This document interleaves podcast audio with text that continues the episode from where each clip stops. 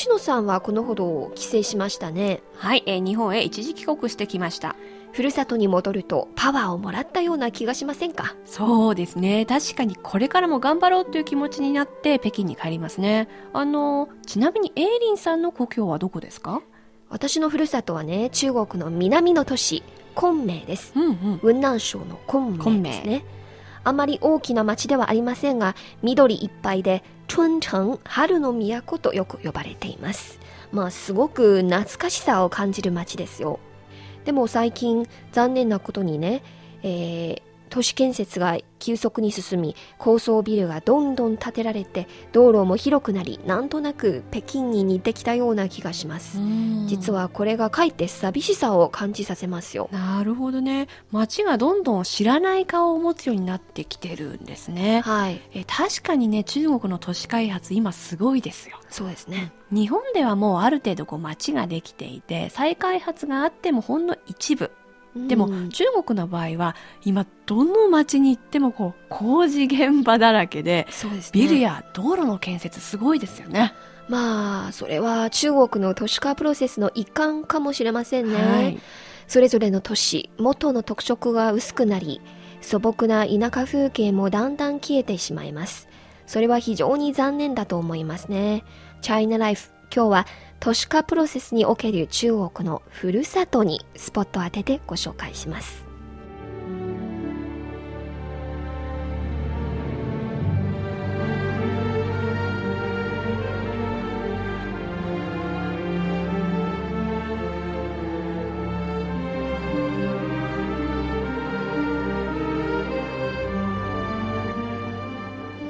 多くの人にとってふるさとは特別な存在です。若い頃は外の世界に憧れて一生懸命努力してふるさとを離れようとしていますが大人になってから教習に誘われてふるさとのことを懐かしく思い帰ってみようかなと思ったりしますね。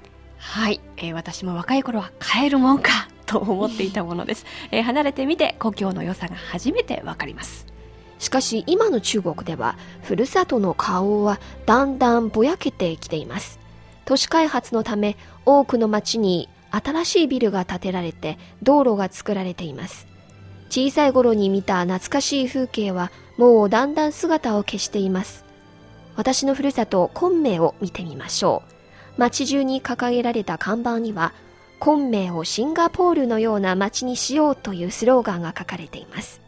もちろん、シンガポールの清潔さ、快適さは世界的にも有名ですが、私のふるさとは昆明で、その町の特徴を生かさない都市建設は、町の元の風格を破壊してしまう恐れがありますね。はい、そうです。それぞれの町にそれぞれの個性、そして特徴があります。その特徴はきっと建物や道路、それからインフラ施設だけなんかではなく、町と住民の関係、町の雰囲気など、いろんなところに潜んでいますよね。はい、えー、都市建設はコピーではなくて、まさに創造です。その通りですね。今、多くの都市では、住民の幸福感ランキングが行われています。はい、まあ、幸福感っていうものには、きっと人々が自分のふるさとである町への誇りや特別な懐かしさが込められていると思いますね。もし全ての都市が北京や上海、広州のように高層ビルが林立する人がひしめく大都市になったとしたら、それはきっと寂しく感じると思いますね。私もそう思います、はい、どこに行っても同じっていうのはね、つまらないですよね。えー、ところで、あの日本では100年近く前に建てられた住宅、えー、それから建物がありますけれども、はい、中国はまさに今が建設ラッシュ。特に都市部では新築のビルが圧倒的に多いですよね。そうですね。まあ今北京では1980年代に建てられた住宅はあんまり見ないんですね。はい。あっても外観はボロボロで非常に古くなっています。中国人はどうも修復するより一からやり直すのが好きなようです。特に建築の場合、もちろんいろいろな事情がありますけどね。そうですね立て直す必要があるものならどんどんそれは進めてほしいですけれどもやっぱり人間の生活には安定感が欲しいですよね、はい、若い人はいいですけどもし80歳になってまた引っ越しなんかを考えるのは大変ですよね。そうですね。まあ本当にこれまで改革の30年間、中国は一筋に成長を求めるため、非常に速いスピードで発展してきました。しかし一方では多くの問題も出てきました。これからの30年間、いろいろと反省しながら考え直さなければならないと思いますね。例えば、え今日のキーワードのふるさとですが、1980年代や90年代、人々はどうも外国のものに憧れて中国の古いものなら全て田舎っぽいと思い込んでいました。行動的にも精神的にもふるさと離れの傾向にありましたね。なるほどね。やっぱり出稼ぎはじゃあその行動の一つとも言えますよね。そうですね。この新しいものや生活、まあいわゆる革新ですかね。はい、革新を求めるのは理解できますけれども、まあ古き良きものをちゃんと守ることもね、忘れないでほしいですね。はい。まあ一方、今人々はある程度裕福になってからふるさとのことを懐かしく思うようになります。ですから、ノンジャル、まあ、田舎観光などの観光ツアーやふるさとを探す旅、今流行ってますよ。はい、また田舎でも中小としても街づくりが盛んに行われていますね。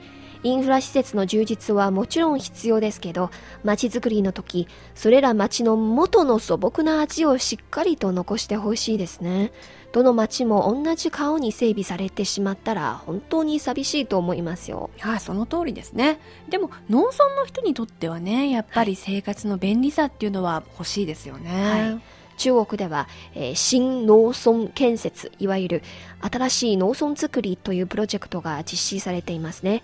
多くの農村、特に東の沿海部の農村では立派な別荘が立ち並んでいます。はい。この別荘のデザインですが、西洋風の別荘より田舎の風景にぴったりの中国らしい農家の建築様式を取り入れればいいんじゃないかと私は思っています。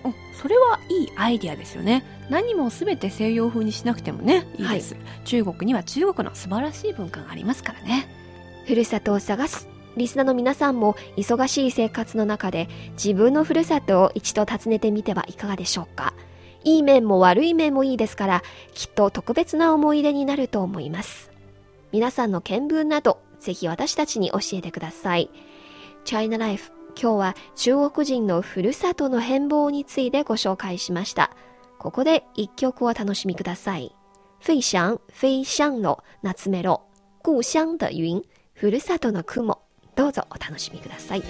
天边飘过故乡的云他不停地向我召唤，当身边的微风轻轻吹起，有个声音在对我呼唤：归来